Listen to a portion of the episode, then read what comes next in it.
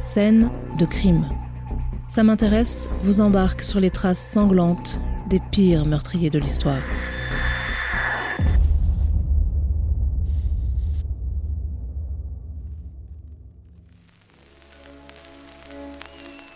Hanovre, nord de l'Allemagne. Le printemps 1924 est suffisamment doux pour que les gamins aillent s'ébrouer dans les eaux fraîches de la rivière Laine. Mais leurs jeux insouciants vont s'arrêter net. Le 17 mai, les enfants font une trouvaille morbide. Des ossements, échoués dans la boue sédimentaire parmi les plantes aquatiques. Bientôt, on découvre un crâne humain. Un autre, 12 jours plus tard. La seule journée du 13 juin, de nouveaux crânes émergent de la laine. Les médecins légistes sont formels. Ces restes appartiennent à de jeunes hommes entre 18 et 20 ans et à un garçon de 12 ans pour le dernier découvert. Les têtes auraient été détachées de la colonne vertébrale avec un couteau de boucher qui a aussi servi à retirer toute la chair. Mais la moisson macabre ne s'arrête pas là, et quelques jours plus tard, on trouve un sac de jute débordant d'ossements. Un vent de panique souffle sur la ville. La peur le dispute à la fascination malsaine. Le dimanche, des centaines de citoyens viennent se promener dans les environs à l'affût de squelettes. La rumeur enfle. On raconte qu'un loup-garou est à l'œuvre, ou un monstre cannibale. La police drague la rivière et découvre plus de 500 os humains. Ils proviennent d'au moins 22 individus. Leur âge? Entre 14 et 20 ans. Leur mort remonte à 5 ou 6 ans pour les plus anciens. La jolie ville de Hanovre bascule dans l'horreur.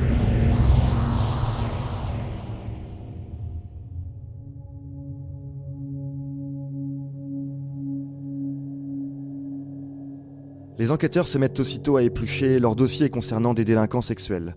Ils établissent une liste de suspects dont le plus sérieux est Fritz Harman, un escroc et pédophile de 45 ans, interpellé à 15 reprises pour des affaires d'abus sexuels ou d'agression sur mineurs.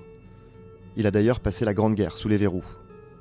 Fin 1918, il a été mêlé à deux affaires de disparition d'adolescents, mais laissé libre, faute de preuves. Fritz Harman est maintenant surveillé de près.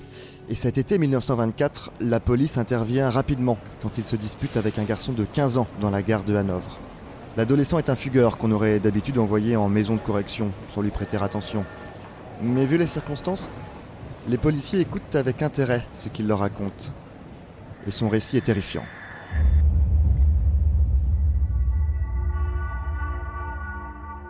En échange du gîte, Arman a abusé du jeune fugueur pendant plusieurs jours le menaçant de lui trancher la gorge avec un couteau de boucher.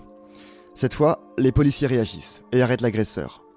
Fritz est un bonhomme jovial avec sa bouille ronde et ses yeux clairs, toujours tiré à quatre épingles, le bon citoyen lambda. Son domicile est perquisitionné. Les agents découvrent une scène d'horreur. Des taches de sang séchées maculent le sol et les murs. Il regarde Arman, éberlué, mais Fritz ne se démonte pas et prétend même qu'il a découpé de la viande dont il fait la contrebande auprès de ses voisins. Quand on lui demande pourquoi ses placards sont remplis de vêtements masculins, usagés de toute taille, il affirme simplement revendre des vêtements d'occasion. Le pire, c'est que ses réponses sont crédibles en ce temps de crise économique. En cette période d'après-guerre, dans une Allemagne mise à genoux par le traité de Versailles, ces trafics sont monnaie courante, et les enquêteurs savent qu'il dit la vérité. En partie. Car les doutes s'accumulent autour du bonhomme jovial, des témoins affirment avoir vu Fritz Harman jeter des sacs dans la laine au petit matin. Les effets confisqués chez lui sont exposés au commissariat de police pour que les familles ayant signalé la disparition d'un proche puissent venir les examiner. Bingo Des parents reconnaissent une veste, un briquet, Harman est confronté aux proches, et enfin, le boucher de Hanovre se met à table.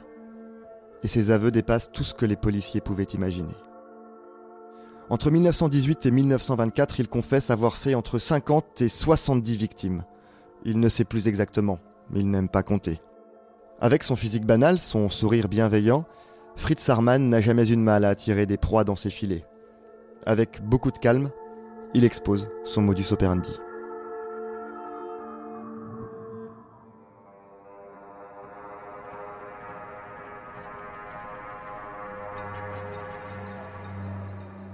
Fritz est un vampire, un cannibale, qui attire des garçons dans son antre pour assouvir ses pulsions anthropophages.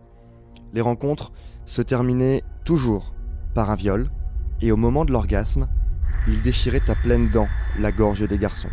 Plus rarement, il les égorgeait au couteau. Arman devait ensuite s'occuper des corps, une étape qu'il a toujours jugée particulièrement déplaisante. Pour dépasser son dégoût, le brocanteur a mis en place une sinistre routine. Il se boit un pot entier de café, bien noir, puis il installe le corps par terre et couvre le visage avec une serviette, comme un cuisinier qui répugne à voir les yeux vitreux du gibier qu'il prépare. Ensuite, il ôte les intestins, les place dans un seau, il lui faut éponger le sang répandu, puis il incise la victime autour des côtes et les écarte pour ouvrir l'abdomen. Il retire les abats, les met de côté et part la viande, selon ses termes de boucher cannibale. En dernier, il fend la tête avec une hachette pour prélever la cervelle. C'est son morceau de choix. Après s'être débarrassé des os, il se transforme en parfait charcutier.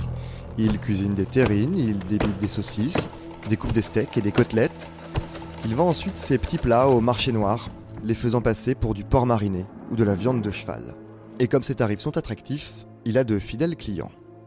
Le seul élément qui pourrait menacer son petit commerce, ce sont les voisins. Arman fait un peu trop de bruit avec son hachoir. Alors Fritz Arman aux bonnes joues amadoue ses voisins en leur offrant son mets préféré, le fromage de tête maison. Si le premier meurtre remonte à 1918, comment le vampire de Hanovre a-t-il pu échapper aussi longtemps à la police?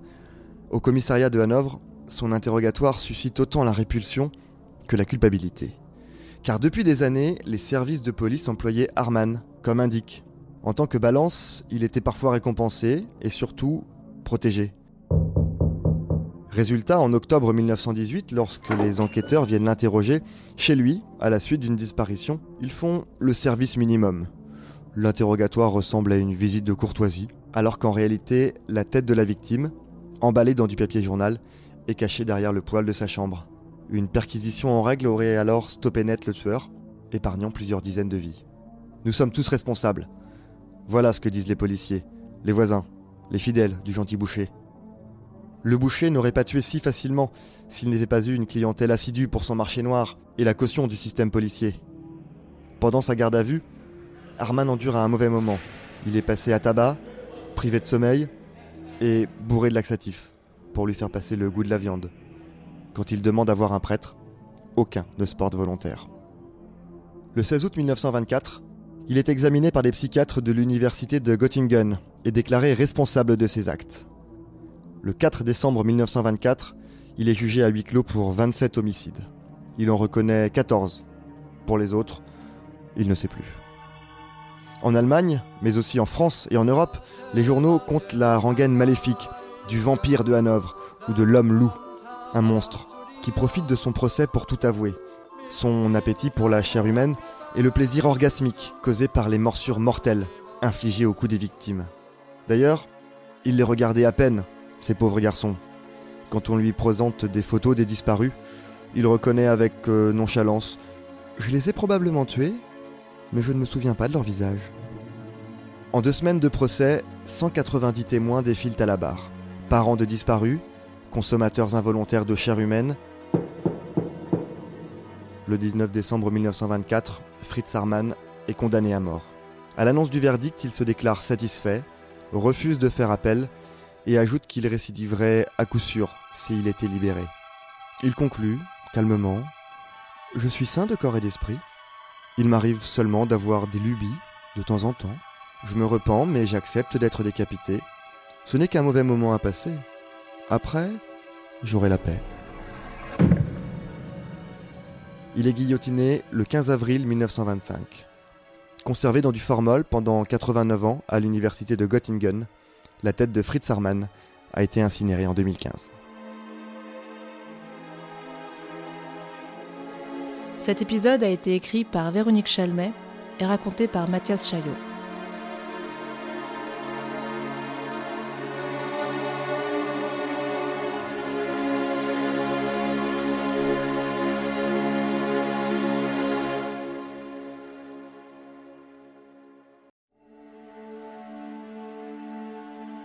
Lancez-vous dans une traque haletante et impitoyable à travers les Balkans avec La Vierge jurée, le nouveau thriller de Jean-Christophe Beaucou. Skander est une vierge jurée, une femme albanaise qui a choisi de devenir un homme et de prendre les armes. Marcus est un tueur à gages en quête de rédemption. Ensemble, ils doivent protéger un enfant des tueurs lancés à ses trousses. Une chasse à l'homme effrénée, distinguée par le Grand Prix du suspense psychologique 2021, décerné par Saint m'intéresse Histoire et les éditions Les Nouveaux Auteurs.